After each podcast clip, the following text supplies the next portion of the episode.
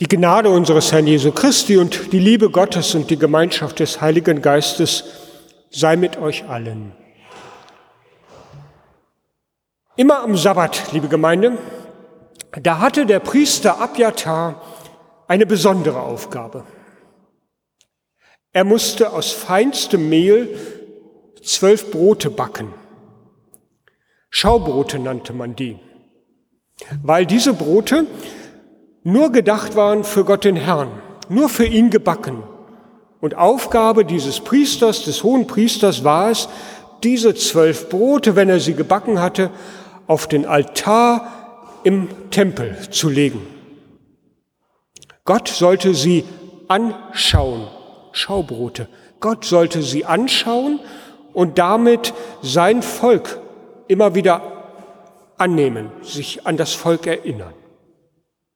Wenn die Woche um war, dann durfte Abjatar und die anderen Priester die Brote essen, die ja dann durch neue Brote ersetzt wurden. So war es Tradition seit Mose.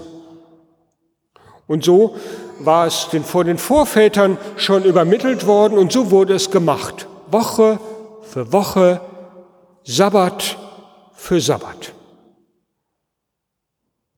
Lange eingeübt war dieses Ritual, was ich uns jetzt beschrieben habe, auch schon in der Zeit des Judentums, als Jesus lebte. Vor allem die Sabbatregeln, die waren den Menschen ganz klar. Am Sabbat galt es, Ruhe zu halten. So wie es die zehn Gebote ja sagten, gedenke des Sabbattages, dass du ihn heiligst. Also kurz einen Tag in der Woche ohne Arbeit.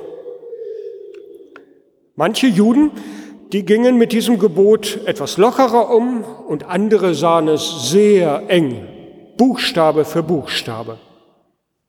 Nicht zu arbeiten, das wurde von ihnen gleichgesetzt mit dem Verbot, überhaupt irgendetwas zu tun.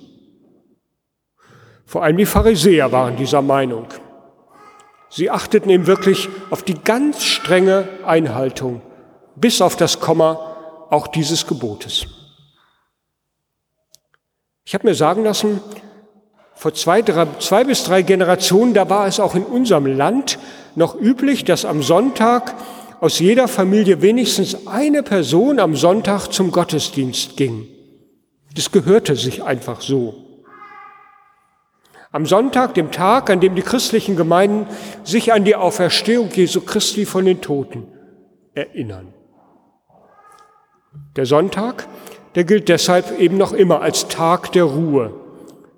Ich habe noch mal nachgelesen, sogar in unserem Grundgesetz ist er festgeschrieben. Artikel 140 heißt es dort wörtlich, der Sonntag und die staatlich anerkannten, anerkannten Feiertage bleiben als Tage der Arbeitsruhe und der seelischen Erhebung gesetzlich geschützt. Zitat Ende. So gilt es bis heute, jedenfalls grundsätzlich. Grundsätzlich, da sollten damals die Schaubrote, die Abjatar backte und für Gott auf den Altar legte, nur von ihm und von den anderen Priestern gegessen werden. Doch plötzlich, da stand eines Tages David vor dem Heiligtum. David war auf der Flucht und David hatte Hunger. Und er bat Abjatar, Abjatar, hast du etwas, was du mir zu essen geben kannst? Dann gib es mir bitte. Abjatar hatte natürlich nichts anderes als die zwölf Schaubrote, die auf dem Altar lagen und die eigentlich ja nur für die Priester gedacht waren. Was also nun tun? Nach kurzer Überlegung entschied sich Abjatar, David von den heiligen Broten zu geben, obwohl er kein Priester war. Wir merken, Gesetz, Tradition wird an dieser Stelle überschritten. Nicht außer Kraft gesetzt, aber überschritten. In diesem besonderen Fall um des Menschen David willen. Außer Kraft setzen, glaube ich, wollte Jesus die Tradition des Sabbats auch nicht in dem Evangelium, das wir eben gehört haben.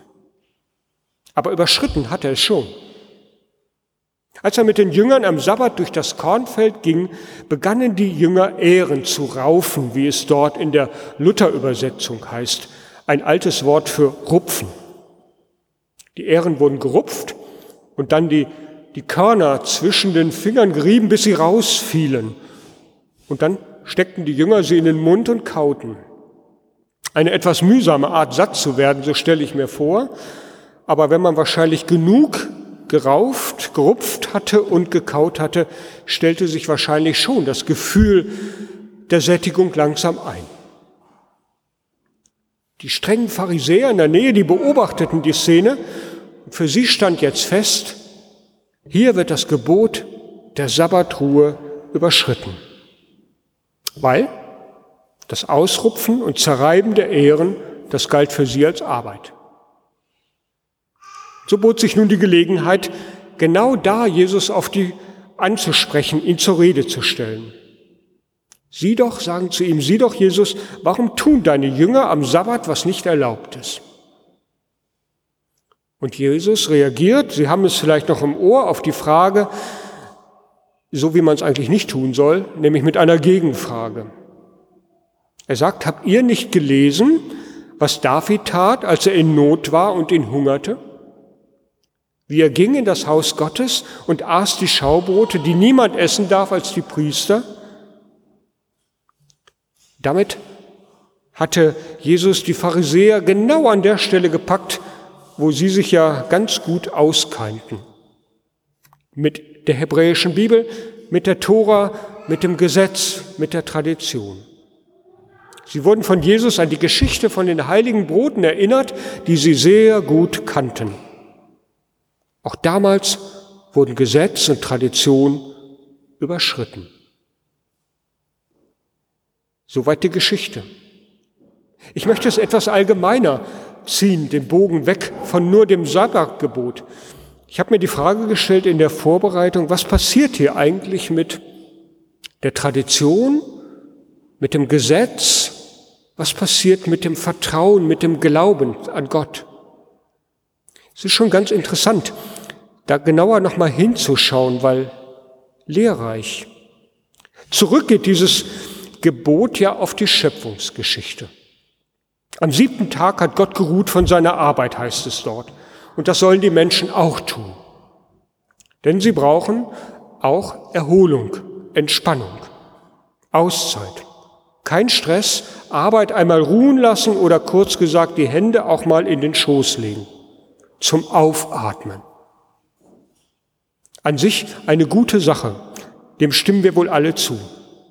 Und eine Sache, der wir eben auch heute unseren Sonntag noch zu verdanken haben. Aber was ist eigentlich, wenn aus der guten Regel ein strenges Gesetz wird, eine Fülle von Geboten? Dann kann es im Einzelfall, so lese ich heute an dieser Geschichte, dann kann es im Einzelfall daraus so eine Situation entstehen wie die, die unser heutiger Predigtext ist. Essen durften die Jünger, aber nicht das Essen gewinnen durch Raufen der Ehren. Für mich ist das ein ganz anschauliches Beispiel dafür, wie aus etwas Gutem, etwas gut gemeintem, etwas Hinderliches werden kann etwas, das eigentlich das Leben der Menschen schützen und fördern soll, verkehrt sich ins Gegenteil und wendet sie gegen sie. Nach der Logik der Schriftgelehrten hätten die Jünger samt Jesus sich damals an diesem Tag hungrig schlafen legen müssen. Dagegen entscheidet sich Jesus ganz entschieden, indem er sagt, wozu ist das Gesetz da, die Regel? Wozu ist der Feiertag da? Ist der nicht da für die Menschen, damit wir leben können, damit wir aufatmen können, damit wir Kraft tanken können? Ist er nicht dafür da, damit wir Menschen das Leben finden? Andernfalls wäre ja der Mensch auf der Welt nur, um den Gesetzen zu gehorchen. Ich formuliere es nochmal grundsätzlicher mit meiner Frage eben. Wozu dient eigentlich die Gebote? Wozu dient auch unser Glaube? Mit all den Dingen, die uns beigebracht worden sind, einmal von unseren Eltern, von unseren Großeltern, von unseren Paten, von unserer Gemeinde, da wo wir waren. Soll er uns das Leben schwerer machen oder soll er uns helfen, zum Leben zu finden, das Leben zu gestalten und auch zur Erfüllung zu kommen? Wir haben eben David getauft, hier vorne am Taufstein. Wenn ihr als Eltern, als Paten und vielleicht auch Sie als Großeltern und als Familie David später etwas von eurem Glauben erzählt, ihn an die Hand nehmt, dann doch hoffentlich so, dass er Zutrauen ihm gewinnen kann zur Liebe, die Gott ihm heute versprochen hat. Dazu gehören auch die Gebote, dazu gehören all die anderen schönen Geschichten, die wir von Christus kennen. Aber das ist doch die Aufgabe, ihm davon zu erzählen, damit er das Leben finden kann. Weise mir, Herr, deinen Weg, dass ich wandle in deiner Wahrheit, so heißt das dem Taufspruch von David. Wahrheit, die von der Liebe Gottes erzählt. Ich wünsche euch dafür Gottes Segen und die guten Gedanken. Aber bleiben wir nochmal bei der Frage, wozu dient das, was wir gelernt haben aus der Bibel, aus den Geboten, aus dem, was uns unsere Vorfahren überliefert haben, was uns unsere Gemeinde erzählt? Wozu dient unser Glaube? Soll er nur zusätzliche Hürden auflegen oder soll er uns helfen, den Weg ins Leben, durchs Leben und zu Gott zu finden? Der Sabbat, und das ist jetzt nur ein Beispiel ja für all die anderen Überlieferungen, der Sabbat, sagt Christus, ist um des Menschen willen gemacht. All das, was ihr gelernt habt, schon was ihr in der Bibel lest, was euch erzählt wird von Christus, das ist geschehen um euretwillen, um des Menschen willen und nicht umgekehrt, der Mensch nur damit Traditionen weitergegeben werden. Und darum fordert Jesus eben von seinen Gesprächspartnern, so lerne ich heute einen Perspektivwechsel. Bei der Befolgung der Tora, der Traditionen, der Gebote, da soll darauf geachtet werden, was der Sinn darin ist, was der rote Faden darin ist, wo darin Gottes Liebe zu uns Menschen spricht, was für uns Menschen jetzt und hier in diesem Moment gut und richtig ist, was dem Leben dient. Und genau das gilt es weiter zu sagen. Ja, Jesus und seine Jünger, die brechen damals das Gesetz, aber sie stellen es nicht in Frage. Jesus verliert kein Wort darüber, dass das Gesetz nicht mehr gültig sei und er und seine Jünger sich nicht mehr danach zu richten hätten. Der Wille Gottes, der auch in den Geboten zur Sprache kommt, ist weiter ganz entscheidend. Aber der Wille Gottes, der findet sich eben nicht nur in dem einzelnen Buchstaben. Um den Willen Gottes auf die Spur zu kommen, da muss ich immer auch immer wieder auf die Menschen neben mir mit achten. Also Jesus fragt eigentlich, welche Bedürfnisse hat auch der Mensch neben mir in dem Moment? Was braucht er gerade jetzt, damit er zum Leben findet? Das ist einerseits vielleicht neu für die Pharisäer, als sie das hören, aber andererseits auch ganz altbekannt. In der Tora, die die Pharisäer kennen, gut verankert, im Doppelgebot der Liebe. Da heißt es, wir kennen es auch, du sollst den Herrn, deinen Gott lieben mit ganzem Herzen und ganzer Seele, mit deinem ganzen Denken und mit deiner ganzen Kraft. Das heißt eben auch die Gebote wahrnehmen. Und du sollst deinen Nächsten lieben, wie dich selbst. Beides muss, zum, muss zur Geltung kommen. Also, ich fasse nochmal zusammen. Jesus schafft die Tora nicht ab, er legt sie aber aus mit dem Blick zu Gott, dem Blick nach oben, sage ich mal, und mit dem Blick nach links und nach rechts zu den Menschen, die zu ihm gehören, zu seinem Leben. Nur mit dieser doppelten Perspektive, da können wir Menschen dem Willen Gottes auf die Spur kommen. Nur so können wir, glaube ich, seinem Willen auch immer wieder weitergeben, davon handeln. Davon ist Christus überzeugt. Klingt auf den ersten Blick, glaube ich, durchaus sympathisch, wenn man nicht nur an den Buchstaben, an das Jota, wie die Pharisäer sagten, an das einzelne Zeichen in dem Gebot gebunden ist, sondern auch an den Menschen. Ja, aber es ist eine ganz schöne Zumutung, habe ich das Gefühl. weil es dann nämlich nicht mehr so ganz einfach ist zu sagen, das steht doch auf Punkt und Komma das, sondern weil ich auch immer gucken muss, was ist der Gedanke Gottes darin? Worin kommt seine Liebe zum Ausdruck? Dann gibt es kein eindeutiges, zumindest nicht immer ein eindeutiges Ja oder Nein, tun oder lassen, sondern immer wieder Fragen nach dem, was Gott uns Gutes tun will. Ich wünsche euch als Eltern, als Paten und eure, Ihnen als ganzer Familie, dass Sie da immer wieder die Augen für entdecken und das dann David auch weitergeben können. Genau in diesem Sinne. Dazu gehören natürlich auch die Gebote. Sie sind ganz wichtig an der Stelle, weil sie genau dort Richtschnur sind. Aber zu schauen, was ist der Wille dahinter? Wie will Gott helfen zum Leben? Der Sabbat ist um des Menschen willen gemacht und nicht der Mensch um des Sabbats willen.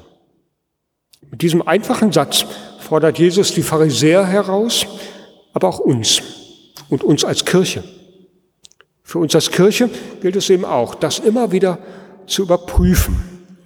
Ich glaube, das ist ganz wichtig, weil wir sonst schnell in die Gefahr geraten, dass all das, was wir sonst wahrnehmen, eben nur noch Tradition ist. Aber in dem Moment, wo wir es lesen und immer wieder hinterfragen nach dem Willen dahinter, dahinter, da können wir wirklich lebendig den Glauben, das Gesetz die Gebote leben und weitergeben. Ich wünsche uns, dass Gott dafür uns immer wieder die Augen öffnet.